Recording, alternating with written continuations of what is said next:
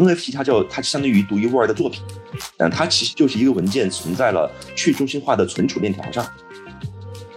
那这个产品呢，我们的愿景呢，致力于利用科技呢去 connect 啊文化艺术，希望呢可以利用科技呢去帮助全世界的博物馆还有基金会呢去铸造更有趣的数字产品，然后呢去嫁接新一代的 art collectors，就是文化爱好者跟收藏者，可以让这一个的联动呢，可以为保育世界文化遗产呢做出更大的一个贡献。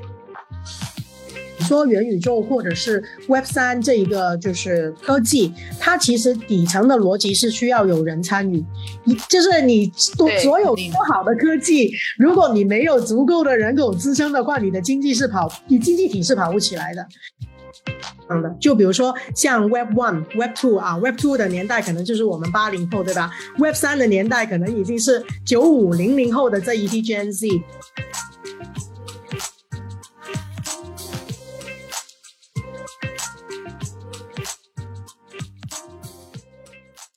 Hello，大家好，欢迎来到数字咖啡馆，我是 Joanna。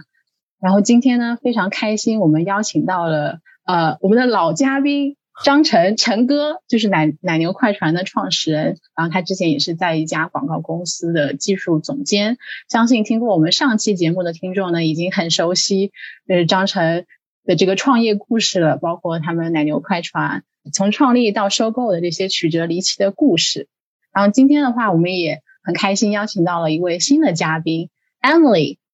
那那我们就先请 Emily 先介绍一下吧。好的，谢谢 Joanna。那很开心，就是各位数字咖啡馆的听众，大家好，我是 Emily。然后呢，呃，我是一个香港人，但是是二零零九年就来到了上海。那么很荣幸呢，在二零一四年呢，跟我的 business partner 啊，也是我先生，创立了第一家广告公司，叫 Create。那 Create 呢，就致力于用创意还有创新的那个 idea 跟 strategy 呢，帮助不同的。品牌入海，也帮助不同的中国品牌品牌出海去啊做各种的 digital 的一些 campaign。那么在二零一八年呢，我自己也非常幸运，在香港创立了我个人的第二家公司赏游科技。赏游科技呢，其实是一个为全世界的中小企聚焦在文化跟艺术产业的，像博物馆啊、基金会啊，还有当地人运营的一些小店，去连接中国新一代的啊出境游的游客。我们致力于呢提供就是商家一个 SaaS 的平台，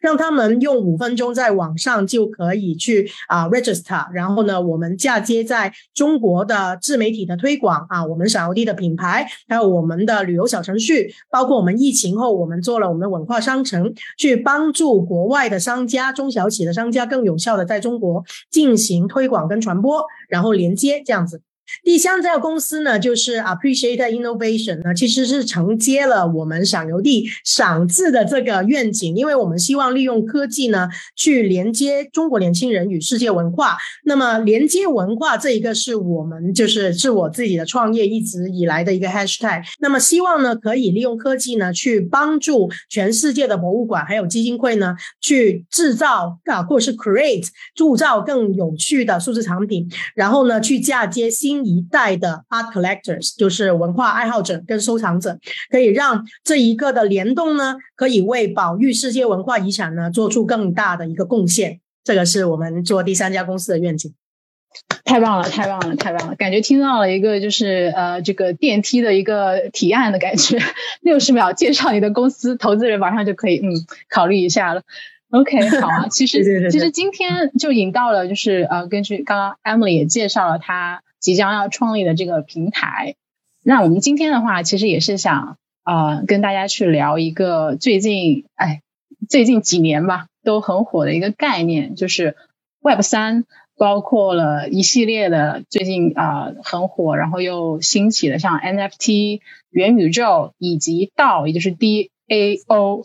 好，那那这些概念呢，啊，我也真的是听过好多次了，然后。我也听了各种各样的播客，看了很多文章，然后呃，包括一些啊新闻啊什么的。因为这些资讯就是你你想逃都逃不了，你会看到很多新闻的标题都是在讲不同的品牌又推出了它的，比如说 NFT 的这个啊呃这个藏品啊，或者拍卖行在拍卖啊，包括 Facebook 它都把自己的这个公司名改成了 Meta 来做元宇宙，所以大家会听到这个词的同时，可能都会想说，哎，可能我们知道这是一个新的趋势，但是他们到底代表什么呢？他们到底对我们来说有什么意义呢？这个是一个噱头还是机遇呢？那就是我们今天去聊的话题。首先的话，我也想就是先科普一下这个 Web 三的概念啊。虽然可能啊，听众你也不不是第一次听了，但是我每次听都可以加深一下自己的理解吧。然后我也想问一下，就是陈哥，你作为我们这边有技术背景的这个专业人士，能不能就是稍微来解释一下 Web 三是什么？OK OK，谢谢谢谢，嗯，我尽量简短一点啊，因为因为说说起来的话会说比较长了。然后其实 Web 三简单说就是基于区块链的一个呃技术来实现的一个一个概念。然后区块链实际就是个去去中心化的一个计算协议，对吧？然后它核心其实就是应该怎么说呢？叫它约定了嗯不同利益共同呃利益主体，然后它怎么呃然后这些利益主体是如何。分散的创建和维护一个分布式的计算基础设施，这是一个它本身的一个工作。然后它实现的是什么呢？实现的是一些，比如说基础设施的管理权，然后和用户数据的控制权之间的分离。这跟我们现在的一些，比如说像呃腾讯呀、阿里巴巴就有很大的区别，因为他们是合在一起的嘛，对吧？然后 Web 三核心要做的呢，其实就是防止单一的平台通过一些，对吧？对算力控制，然后呢，呃，对计算基础设施的管理权利，然后。呃，实现了对我们用数用户数据呀、资产呀，还有我们的一些身份的一些控制，那其实就是剥离。呃，但是我们现在在 Web 二里面呢，其实我们是合在一起的，就是一个 Web 三的一个核心。然后呢，区块链其实就是呃是一个透明可信的，可以去确认权利的、追溯权利的一个系统。然后相当于，因为 Web 三上面我们会一直提到一个一个词叫通证，就是 token，对吧？一直会提到这个东西。然后其实 token 呢，就是一个数字化，就是一个东西的数字化上链以后，它一定会得到这样一个通证，然后就可以得到一些可靠的确权呀，然后呃去追踪的一些追踪这个 token 的一些流转啊、交易啊、啊转换呀、变形啊、不拉不拉一切的。区块链其实还是一个协议的创造和一个执行的平台。呃，协议比如说叫智能合约，对吧？它其实就是一串代码。然后呢，智能合约呢，就是这一个能力的集中体现。然后通过这个合约，呃，我们的权利和价值的分配就可以完全不需要第三方，我们不需要人，然后呢去操控这个东西，我们完全完全只需要这样一个合约去限制所呃所有参与方的一个呃呃权利的一个呃一个体现。整体来看的话，其实很高效，也很准确，而且非常可信。所以说，区块链就是一个呃一个基础，但是但是区块链只是只是手段呢，对吧？然后呃，最终的目的还是要实现用户数字资产的一个一个确认和保护，这是一个核心目的。NFT 我我就我快速说一下吧。NFT 其实大家也知道叫非同质化代币，对吧？有非非同质化代币，那就一定会有呃那个同质化代币。那比如说像呃比特币、呃以太币，那其实就属于同质化代币，因为从含义上来讲，就是我的比特币和大家比特币其实，在属性啊、价格呀等等一切，其实都是一样的，所以叫同质化代币。然后非同质化代币呢，呃，简单说就独一无二。这是为什么 NFT 会大量使用在一些艺术藏品上面？因为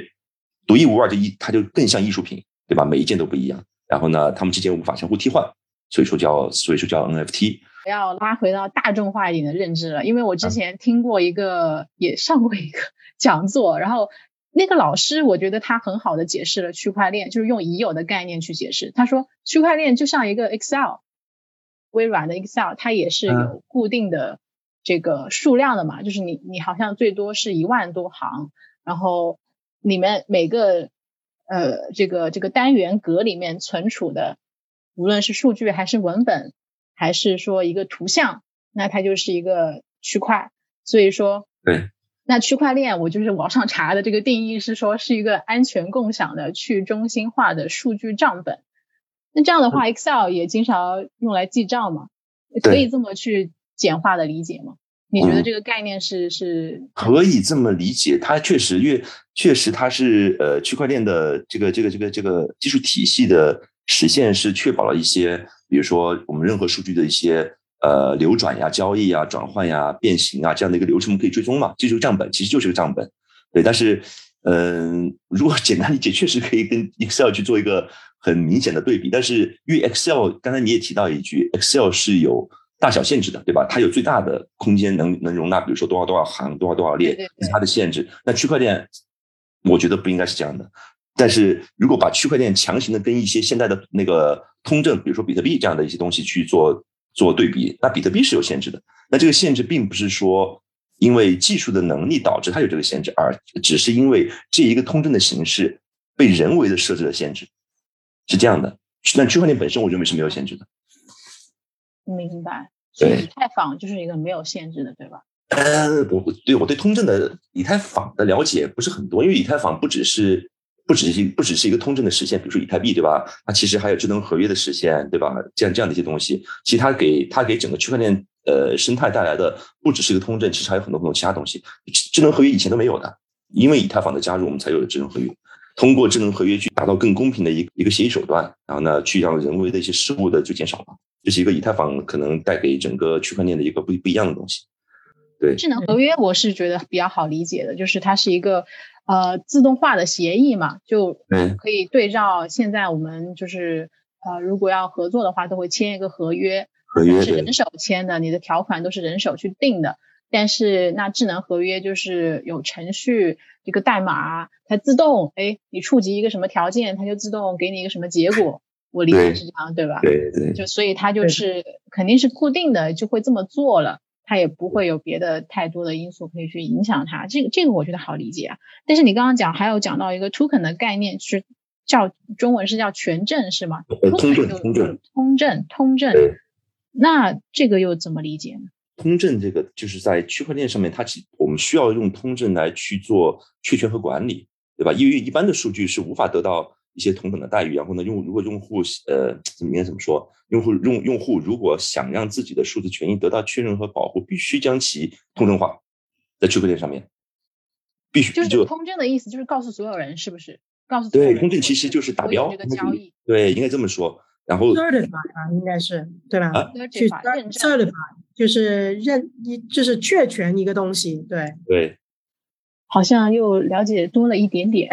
OK，那那继续继续，你刚刚要继续继续，我就呃还有一些，比如说像元宇宙，元宇宙呢，呃，现在很多形式是 VR 嘛，对吧？因为因为自从 Meta，其实 Meta 在做的其实也一切都现在都是 VR，然后呢，呃，很多人把它强行和 Web 三进行绑定。然后有这些没关系是吧？对，其实我觉得我个人感觉应该是没什么关系，因为元宇宙在我看来只是一个应用应用程序的表现形式。因为我以前其实从事 VR 好多好多年，然后从策划到制作，呃，做了很长时间。现在看啊，我我可能个人观点是，元宇宙和 VR 的共通点就是他们都是希望转移用户的空间和时间，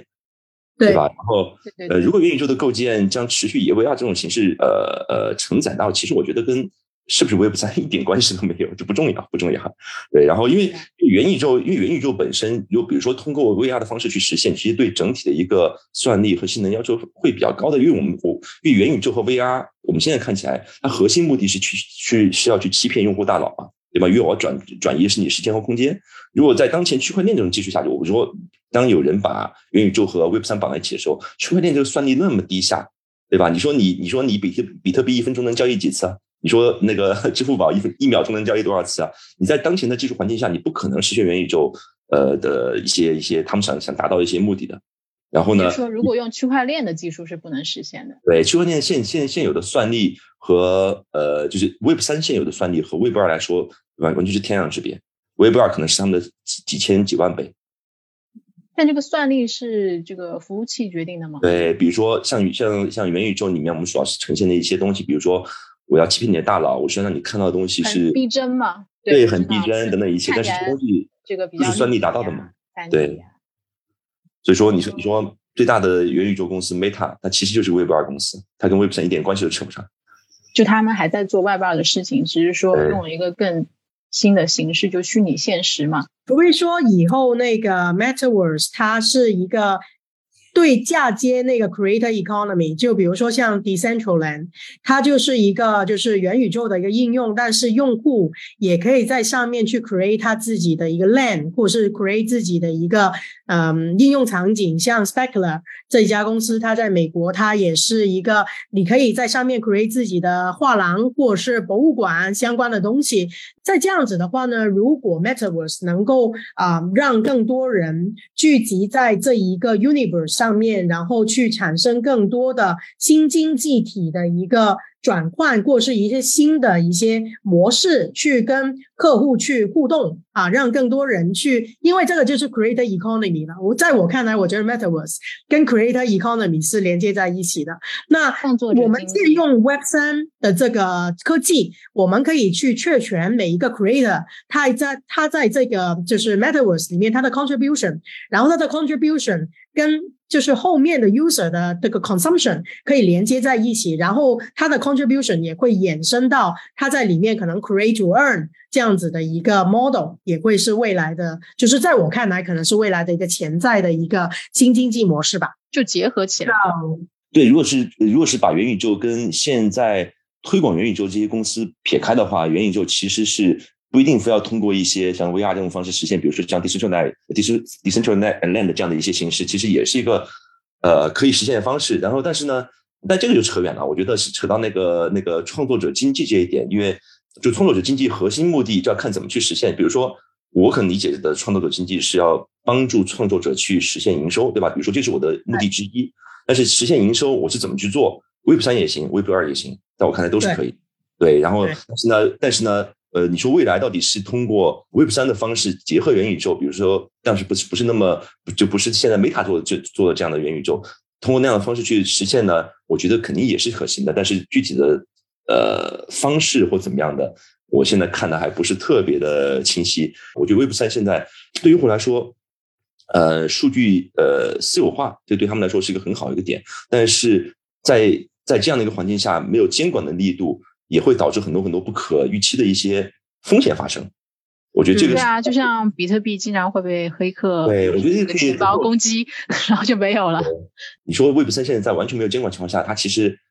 确实有高有有有涨也有跌，而且但是最近跑得非常非常不好。这里我想补充一点，可以啊，我也做了一些 research，可以分享给 audience。啊，我觉得 Web 三呢，它其实是一个就是更加有 autonomy。其实为什么它会在从二零二零年开始它就会兴兴起呢？是因为它的 target audience 是不一样的。就比如说像 Web One、Web Two 啊，Web Two 的年代可能就是我们八零后，对吧？Web 三的年代可能已经是九五零零后的这一。Gen Z 过往呢，有一个 researcher 曾经说了，就是四十三个 percent 的在美国的年轻人呢，有用过这个 crypto。然后当中现在在二零二零年开始，就是一直 crypto 在 rising 或是 Web3 在 rising 的时候呢，现在全球有十亿人啊，都已经有过他的那个就是啊 crypto 的一个钱包。十亿人是什么概念？就是阿里 Pay 在全世界的 user 是十二亿啊，但是阿里 Pay 用了多少年去 achieve？十二亿的 user，然后我们看这些就是虚拟货币用了多少年去 achieve 了十亿的这个 user，就是我们可可以看到这一个的这个啊，就是 Web Three 的这个概念呢，就里面当然有 crypto 有 blockchain 对吧？有 NFT 这一些概念的话，其实是很受年轻人欢迎的。就是我们公司都有很多那些九五后啊、零零后啊，甚至是现在就是零零几年的也会有，就是十几岁啊，一零后啊。那这一些的年轻人呢，就是我们看到，就是他们为什么会啊想要去在 Web C Web Three 上面去 spend time？我觉得很大一个原因是他们认为啊，在 Web Three 的这个世界里面，其实是更加啊开放的世界，就更加自由啊，更加 freedom。那我觉得 freedom 这个东西从 psychology 的这个这个这个层面来说的，everybody want freedom。所以呢，我觉得这个也是为什么吸引很多的程序员放弃百万年薪，都加入了这个就是。Web Three 的这个领域啊，然后呢，去 motivate，因为你 contribute 多少的那个 effort，你可能在公司里面打工，你就可能是领这份薪薪资。但是现在在 Web Three 的世界，你可能 potentially you can create much more value 啊，in in this world，然后你 can earn much more。所以我觉得这一个是一个很 miracle 的一个啊，互联网的一个技术革命啊，Web 三点零对于我来说，对，多劳多得是吧？对对，OK，那这边我也跟听众稍微去讲一下，因为我们刚刚提到了很多术语了。Web 三刚刚我们提了很多啊，就是去中心化，然后自治，然后用户有有自己的数据，对吧？然后 Web two 的话，其实还是呃，就是呃，很多大平台在控制你的数据，以及，你可以去。读写、创建内容也是在这些平台上实现的。譬如说，最好的例子就是像社交媒体这样子，Facebook 啊，然后呃 Twitter 啊，微信、微博。那 Web 一的话，其实就是互联网刚开始最原始的状态，就是你只能读内容，就比如说看网站上的内容，但是是没有这个权限去写内容的，只有少数的这个网站的编辑他才有。所以这个就是一个逐渐演变的。过程吧，然后刚刚 Emily 你也提到了一个新的视角，就是说，好像是每一代年轻人都希望有自己的这个表达方式啊，或者说组织的形式，所以 Web 三就是随着这个新新世代的兴起，大家也更愿意去投入。当然，也是因为它是一个新兴的行业，所以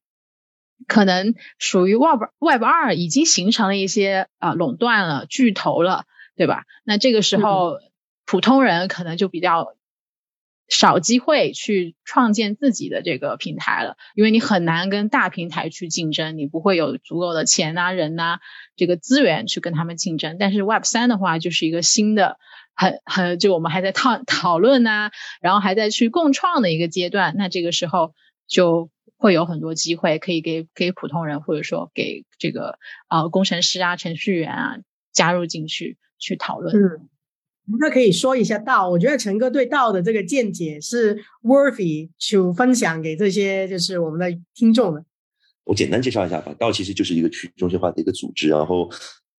再简单一点就是一堆代码，什么都没有啊。然后什么都是代码，你刚都说了，这个就太都是代码，什么都是。黑客帝国的世界一零一零。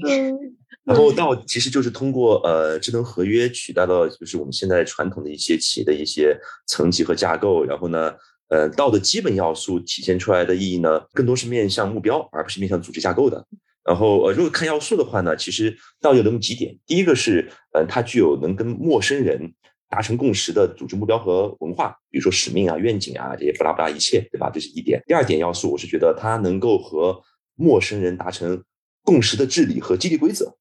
就我们如何去治理，如何去激励，这规则可以跟陌生人达达成。那第三点是具有能和参与者形成利益关联的 token，对吧？因为他们你的激励规则一定基于 token 的。那其实这么看呢，到其实呃感觉上应该是个更先进的一个组织形态，对吧？对，要有组织形态吧。今年年初的时候，红杉资本当时提出来说，他们现在未来可能多少多少年的目标叫 all in 到，对吧？他们未来投的一定是就是不是传统的组织架构了，而投的是。这样的一个组织架构的一些公司，他们今年年初的改改的一个目标，所以说我觉得它应该是个更好的组组织体系，然后抛弃了原有公司的架构，然后目标和使命导向的，有公平公正的一些激励政策，都是为了目标负责，并且让这些参与者获得达成后的一些收益。对。对，我觉得这个道的这个这个概念啊，我觉得是非常好，因为就是在在在在我看来，就是我自己也会，虽然我没有陈哥这么 tag，但是啊，我也会很关注这个，就是新的科技怎么去为一个公司的组织架构赋能，或是未来的一些组织架构，可能它不是一个公司。就道对于我来说的话，我觉得有一个很好的一个 showcase，就 developer 道，在国外其实因为我们的 developer 啊，也可以在 web free 的 developer 也会在这一个道上面去。做啊言论的发布啊，信息的交流啊，然后一起去 come up，哎，我们可以做一些尝试啊，然后大家一起在 voting，哎，这个东西我们可以一起去做。这个其实 facilitate 了很多以愿景或者是目标为啊出发点的一些 collaboration，我觉得是更有意义的。就对于就推动一个产业的一个 innovation 来说的话，因为我们一一直在致力于做文化艺术产业的一个呃商业转型嘛，或者是 digital digitalization 嘛，我觉得到这个东西就是很很有效的，可以帮助我们去 get 更好的 collaborator，在这一个道上面，大家一起去 contribute，一起去啊 gain benefit，然后呢，整个产业才可以往前推。对，那我总结一下，其实就是一个是愿景驱动，就包括现在企业也在大企业也在转型啊，就以前可能呃是大家都是关注这个产品啊。然后会内部的话可能等级也比较森严啊。到了后面就是你要去，并不是说你一定要呃，除了产品之外吧，就你还得有一个很很很好的愿景，大家认同的愿景。包括员工现在如果说觉得这家公司，如果你不是一个为社会做贡献的公司，你甚至还用你的这个垄断地位，就是做了一些对社会有害的事情，那员工也是会辞职的。就是起码是在国际，就是在国外吧，我觉得是这样一个有看到一个这样的趋势吧。国内可能会会这个程度，我觉得可能以后也会，但现在当然还没有到这个地步了。所以，所以道其实是在现阶段已经开始，已经是愿景驱动的很很强的这么一个组织形式了。然后第二个就是它。改变了生产关系嘛？这个也是我看到很多人提到的一个一个说法，就是他以前是我们都是跟公司签合约啊，或者说呃，包括如果你是一个这个这个自由职业者，你也是有合约的嘛。那你签了之后，你这个每个小时或者每个月你卖时间，然后得到一些工资报酬。当然，你这个时间就效率大家不一样嘛。如果说我效率高，那我一个小时我可以做很多工作，产出很多，但是我还是拿着这个钱。但如果我效率低，哎，我也是就我产出很少，但是我拿同样的钱，就有可能啊，就是如果说同样的岗位的话，有可能不同的效率，你的产出不一样，但是你每个小时拿到的工资，每个月拿到的工资是一样的。是智能合约，其实它能做到的就是你。看，按照你的贡献量给你去对呃分配对应的这个报酬，对不对？就但是但是有一个问题啊，就是他怎么去衡量你这个工作量呢？其实它就是按成果去衡量，是吗？对，其实智能合约其实跟我们普通合约一样，我到底是通过量，比如说完成多少度，或者是你完成百分之五十，或是你要达到一个什么核心目标的这样来做，都是你这个。合约的制定还是我们自己来制定的，那只是合约的执行和后续的分利益分配，那是合约自己来做的，就是自动化嘛？对，自动化就是说它后面后续就是我们怎么去触发这个合约的执行，呃，怎么去触发这个合合约的那个目标达成？其实很多现在现在现现在我看来啊，很多阶段还是人的人为来操作的，但是它确实是能够把后续的一些东西东西给自动化掉，不用去人为的一些呃呃参与。就比如说可能，比如说我跟 Emily 对吧？我们两个搞个公司，我说哎呀。艾米说：“我做到什么什么，做到一个什么核心目标，就给我加百分之五的股份，对吧？然后我做到了，但是这百分之五份后续的叠加，这个还是现在还是人为来做的嘛，对吧？艾米说，今年给和后年给就两回事了。我就就对对对，就是就是这样的。”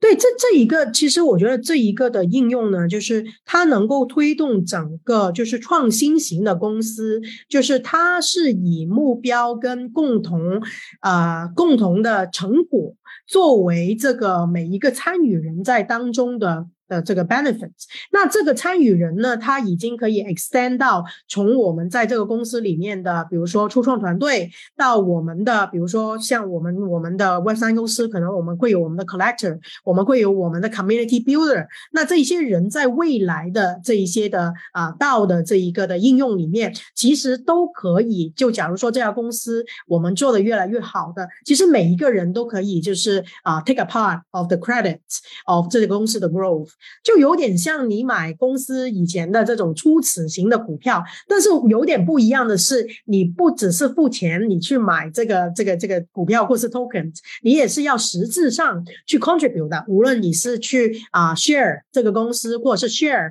在这个这个平台上面的艺术作品，或者是你去 participate as an artist，你可以去 participate 我们的 artist program。那这一些的 participation 就是一个很有机的一个。方式去 engage with 所有的 stakeholder，在这一个生态链里面，越来越有 motivation 啊，越来越去共建一个更大的一个我们所说的乌托邦的世界。对，就是我投入我的技术或者投入我的劳动来投资，就技术入股的感觉，也可以这么理解，对，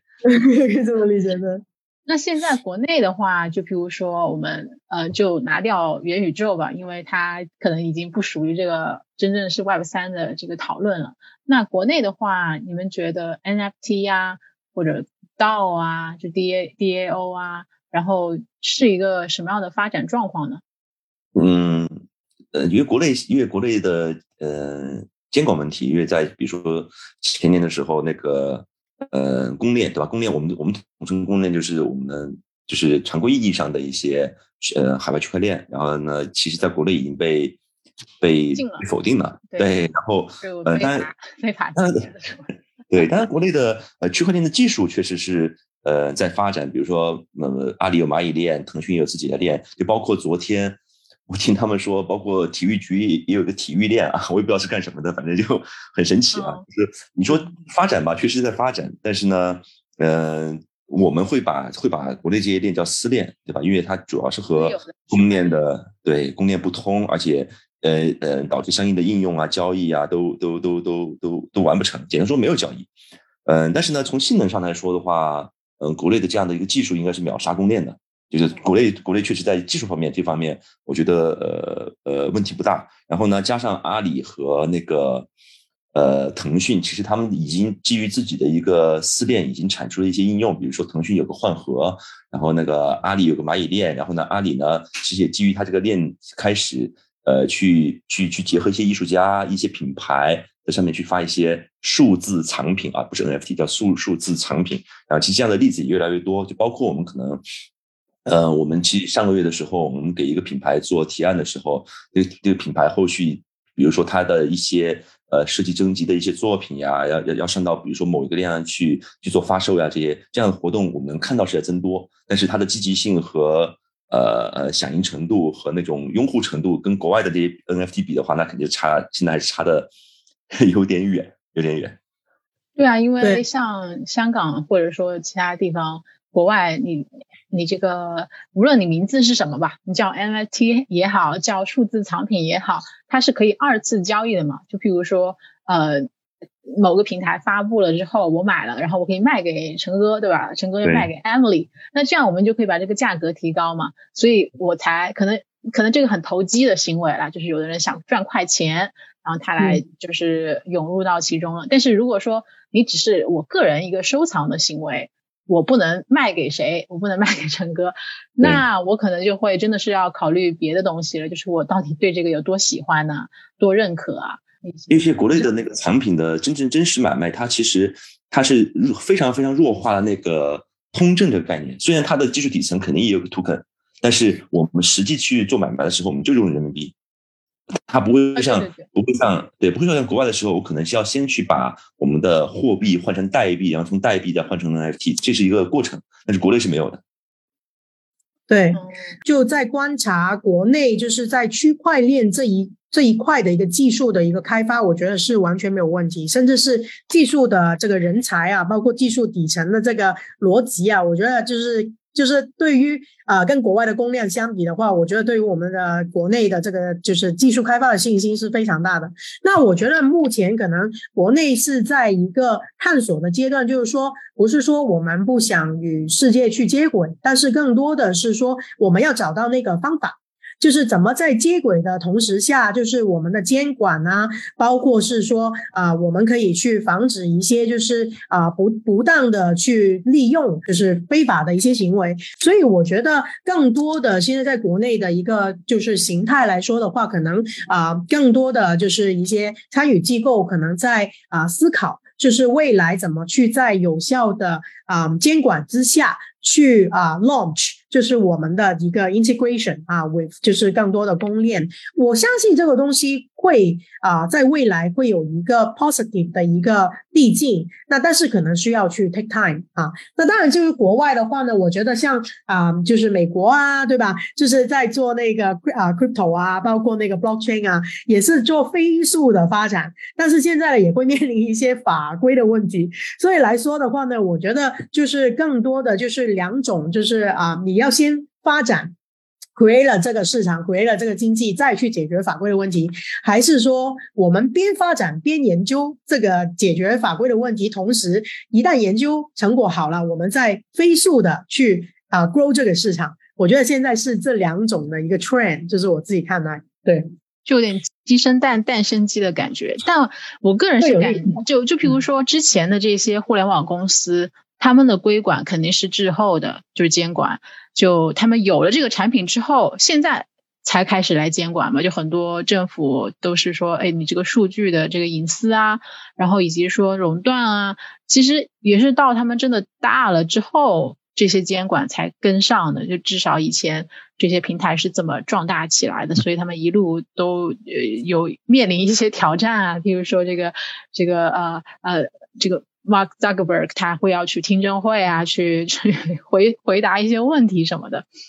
所以。那现在有哪一些国家是或者地区是比较倡导这个 Web 三相关的概念吗？就比如说 NFT 啊、DAO 这些。我觉得 Southeast Asia 还是做挺好的。那呃，包括其实我觉得香港也是在 catching up，就是所有的这些啊 trend 的一个一个一个东西。那新加坡来说的话，我觉得现在做 Web three 可能很多的投资机构，包括是那个就是 Web 三的人才，我自己身边也有很多的技术的朋友也移居到新加坡那边去啊。然后呢，在那边就是各种的法律法规啊，包括整个就是这个商业。环境啊，交流的环境啊，我觉得也是比较好。那香港，我会觉得它有机会会成为下一个新加坡，因为我觉得一呢，就是你说元宇宙或者是 Web 三这一个就是科技，它其实底层的逻辑是需要有人参与。一就是你多所有多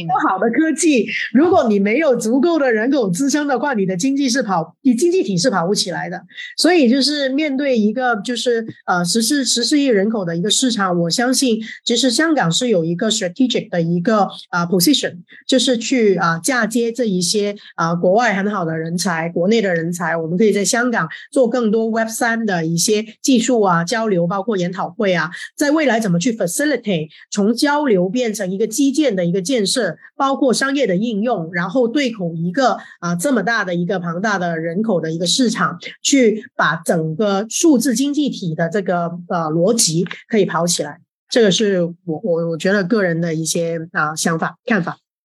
那 Web 三的技术的话，其实就是去搭建这个区块链，是吗？就是包括它有一些记录交易啊这些。就是做这些技术，对，蛮蛮蛮多的。其实 Web 三里面，我觉得蛮蛮多的。就除了 B 呃，除了 Blockchain，哎，DAO 也是 Web 三的其中一个 element，是吧，陈哥？对对对，就是基其基基础基础技术这部分，因为大家都知道是区块链，然后这这部分区呃技术其实还是比较成熟的。然后只是基于这些之上去形成什么样的一些呃应用程序或者是形态，这就是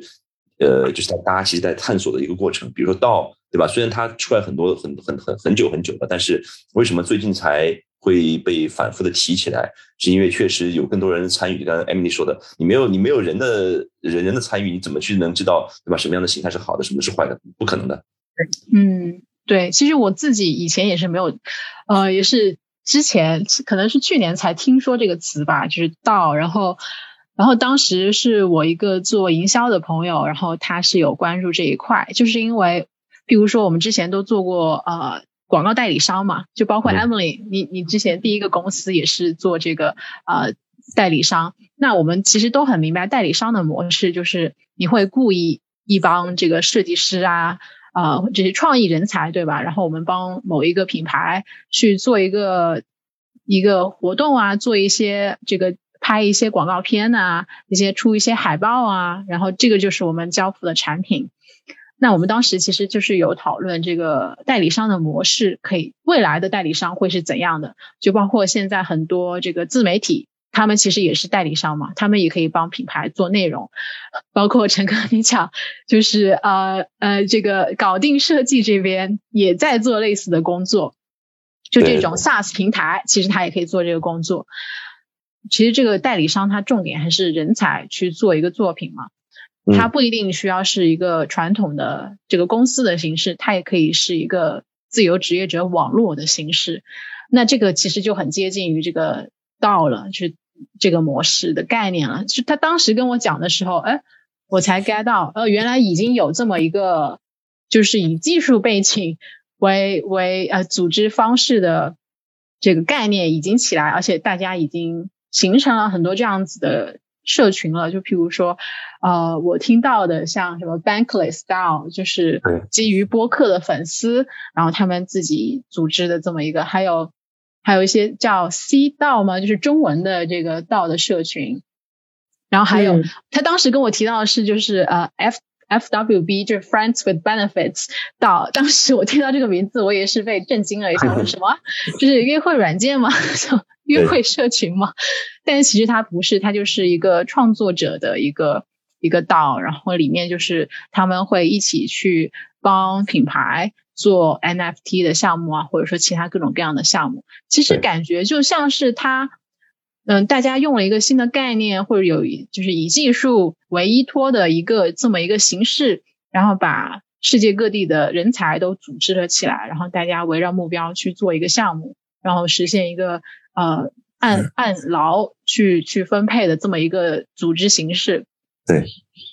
对对。我我我觉得这一个这一个啊 Web Free 啊，它完全是可以去 speed up 这个 Creator Economy。因为以前像我们一开始做广告公司的时候，其实我们在一四年创业，一五年开始做了上海的一个创意人社区，叫上海 Madness。当时我们的 mission 就是希望啊，在这个创意社区里面，我们把全上海甚至是国内的一些啊来自啊国外国内的一些艺术家啊设计师。独立的这些啊创意人可以聚集在一起，然后透过我们每个月的线下的一些活动去 facilitate 里面的一些交流，同时呢，也让啊品牌方也可以有机会去接触这一些的 artists。然后，因为其实很多代理商会很害怕，就是说，哎，如果一旦品牌自己接触 artists 了，那他们是可以合作了，对吧？那自己谈了，对，就。自己谈了，然后去掉中间商，中间商了。那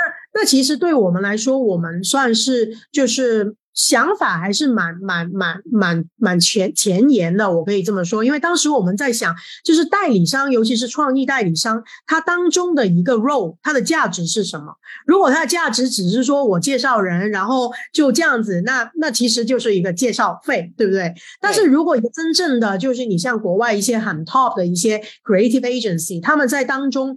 就是他的角色是可以把艺术家想要做的跟。品牌想要的东西，它可以 bridge，然后呢，去变成一个大家都想要的东西，under 一个什么样的一个愿景？那在国内，其实我觉得很多的一些啊艺术的合作呢，可能更偏商业化一点。所以来说的话，可能就是很多时候我们在啊制造这一个的 project 的时候，很多时候都是品牌我要艺术家怎么怎么怎么去做。但是在国外，其实可能更多的就是。艺术家出发，我想要透过这个艺术表达，去让消费者或是让 audience 他得到一个什么样的一个 feedback，或者是他得到一个什么样的体验，然后品牌在里面再注入品牌的 DNA，然后代理商在当中有一个很好的一个 integration 的一个 role，怎么去把这个东西。更容易的艺术化的东西，更容易的去表达。那 bridging 就是商业的一个 benefit，后面怎么去 amplify 它的这个商业的一个 return on investment？我觉得是这么样的一个逻辑。所以当时我觉得，就是我们做这个创意社区，现在一直也在做。我们啊，其实整个社区里面，我们聚集了全啊中啊全国内吧，就是主要是上海、成都还有北京三地的一些艺术家跟设计师，大概有五五五千多人。的现在现在六千人了吧，这样子的一个比较比较 engage 的一个一个 community 的一个状态。那在这一个的。就是 run 这个 community 里面，其实我我觉得 web free 就如果当年有 web free 的话，我们更好的去可以把大家都是 migrate 到这个啊道里面，然后呢，就是从通过一个维权或是一个呃科技化的一个 traction，然后我们可以 track 每一个艺术家啊合作的一些项目里面它的 growth 是怎么样，然后再 facilitate 啊到底它可以在这个道里面，比如说这个道除了有艺术家，除了有 programmer，可能我们也会有品牌的人在里面。可以去 facilitate 一些 collaboration，这一个我我觉得是未来就是一个很好很好我看到的一个发展趋势是，假如说啊，我对陈哥的那个就是那个啊新的一个项目啊，其实啊虽然他现在还没有没能说，但是我觉得这个 concept 保密是非常。好，对，也希望就是未来我们可以有更紧密的合作，对，嗯，所以其实呃，你觉得就你刚刚提到的那个，有点听起来有点像是一个。创作者跟品牌方合作的一个平台，对，它其实是一个共生的一个环境吧，可以这么说。就是其实 Web Three 它就是一个共生的环境，就在不同的 stakeholder，它在这个共生的这个这个这个这个这个 ecosystem 里面，怎么可以去把确权维权的这个东西做得更透明化，然后呢更加 effective。那第二个呢，就是去更加啊去啊 create 更多的 motivation，让在当中的参与者可以有更好的这个 sense of belonging。还有去啊，为了这个社区的或者是这个经济体的一个 growth 啊，有一个 ownership 跟一个啊 benefit 的一个挂靠。就因为我觉得其实任何的这种合作啊，就我会简单理解为两种形式吧。一种就是钱驱动的，就是我们最终有一个产品，无论是内容还是服务，还是一个一个物质的一个杯子啊，这种实在的实物吧，就是一个。啊，最终我们是可以赚钱的。那那另外一种合作方式的话，就是我不是真的是为了赚钱，但是我是一个公益的概念，我们要集体去做。譬如说，啊，帮助女性在职场上有更平等的地位啊，就有点像 Lean In 在做的事情。它并没有一个直接的啊经济的报酬，没有钱，但是大家愿意做，因为它的愿景很好。嗯，所以道是不是这两种都有？就有钱驱动的，也有也有这个公益驱动的，应该是吧？在我理解里面，陈哥，你你觉得呢？我我也觉得应该是，其实就是目的的设立肯定还是人做的，到底是公益还是钱？呃，而且而且而且这个钱还可以分到是美金还是人民币，对吧？我觉得都是可以定义的。对，明白明白。